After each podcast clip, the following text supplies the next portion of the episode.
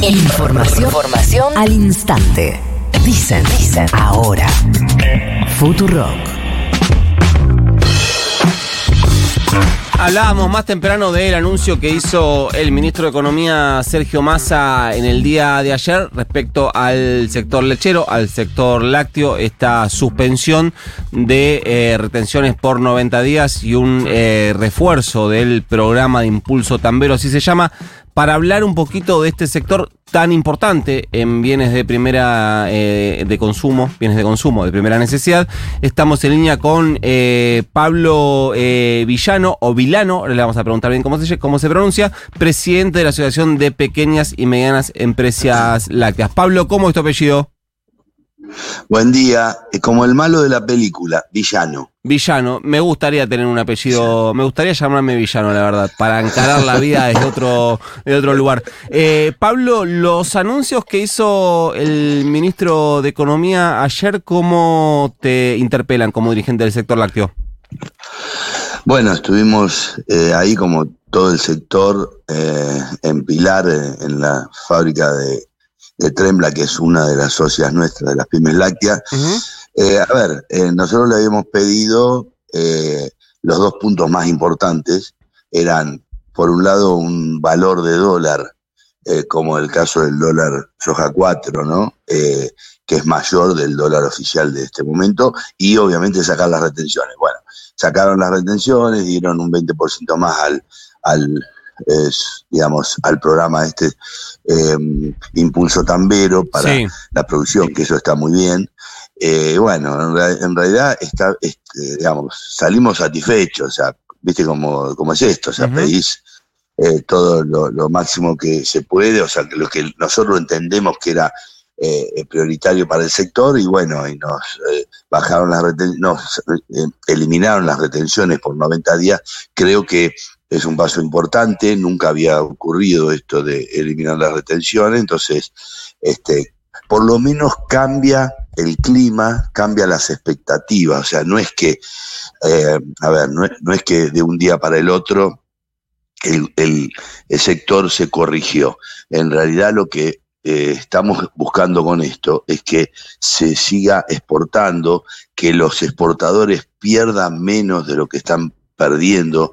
Eh, a ver, para hacer un resumen rápido, la, exportación eh, se rige por los precios internacionales los precios internacionales y obviamente el, valor del dólar, que sabemos que el dólar oficial no es lo mismo que el dólar que manejamos todos los días, pero sobre ese dólar y sobre los precios este, del mercado externo, eh, hoy por hoy eh, la exportación está perdiendo bastantes dólares por tonelada. Entonces, con esta eliminación de las retenciones, se disminuye esa pérdida, eh, no llegan, digamos, a igualar o a empatar los costos, pero es mucho mejor que antes. Entonces, ¿eso qué, qué significa? Que saquen los excedentes, porque este, este sector es muy particular por un lado, digamos, socialmente, obviamente la leche es necesaria para que lo tome toda la población, principalmente niños y ancianos, pero además de eso, nuestra oferta no la podemos regular. O sea, no le podemos decir a la vaca ahora, che, mira, el mercado interno está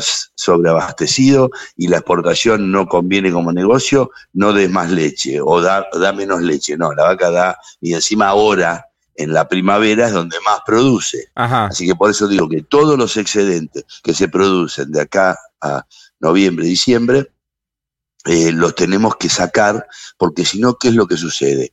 Que hay una sobreoferta del mercado, como está ocurriendo en este momento, hay un, un sobrestock de las pymes que yo represento, que eso tiene un costo financiero importantísimo, y lo que lo único que hace esto es deteriorar el precio del tambero y de eh, la pyme. El costo financiero, Pablo, el consumidor lo, eh, ve eh, en, muy poco este grado, digamos, en muy poco porcentaje. Ah, en realidad ah. lo que sucede en este caso, toma ganancia el sector comercial. Bueno, ahí te quiero, ahí te quiero llevar. Este, mm, este acuerdo alcanzado con el Ministerio de Economía implica eh, un precio, eh, no sé si en góndola, pero sí un precio de venta de, de, los tambos a las empresas que después terminan poniendo la leche en góndola o no hay acuerdo de precios? No, no, eh, a ver, no, no, lo que sí con este, digamos, la condición para para que se den estos anuncios, sí fue claramente que eh, obviamente los eh, el acuerdo de, de precio, o sea, o el, el- el- el- programa de precio justo se mantiene por los mismos 90 días, o sea que no se puede uno descarrilar de ese acuerdo, o sea, los valores que están ahí tienen que mantenerse, eso por un lado, y por otro lado, obviamente que toda mejora que se pueda hacer al precio al productor va, a realizarse. Acá el tema del precio al productor es, es- es bastante simple, porque al tener eh, 560 eh, eh, em, elaboradores lácteos en todo el país, acá no hay ninguna carterización ni ponerse de acuerdo entre uno y otro. Cuando, cuando el negocio de la leche está y hay una puja de la leche, la leche aumenta, digamos, a- a la- al, al productor, ¿no? Al tambero.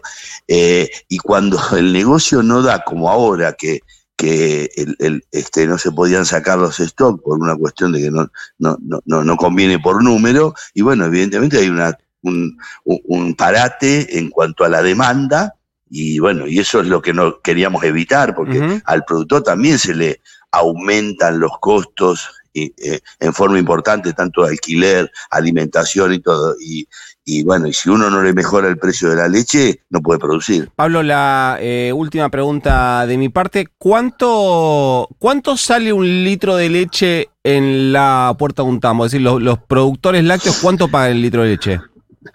Eh, ciento, digamos, 111 y 112 masiva, eso sería más o menos 130, 140. Ujú, Y después eso a góndola llega a qué precio? Y, eh, digamos, hay de todo. La- la- las pymes estamos vendiendo el, el, digamos, el precio al público de una leche de una pyme está en 300 pesos eh, por litro.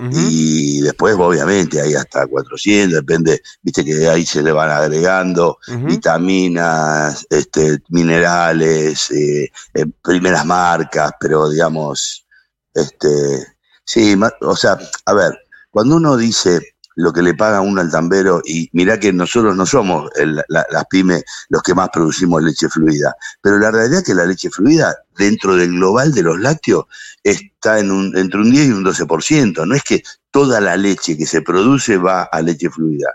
Eh, los que, hay quesos, eh, este, bueno, hay yogures, eh, hay leches, pero en realidad todo lleva un proceso, todo tiene un costo, de la misma manera que, que hay un costo importante para producir la leche, hay un costo importante para elaborarla, y después tenemos los precios de mayorista, que serían los planchados de Claro. fábrica, y después está la, remar- la marcación de, Del comercio. Del, del, del- del comercio. Perfecto. Quien habla es Pablo Villano, presidente de la Asociación de Pequeñas y Medianas Empresas Lácteas. Pablo, gracias por la nota.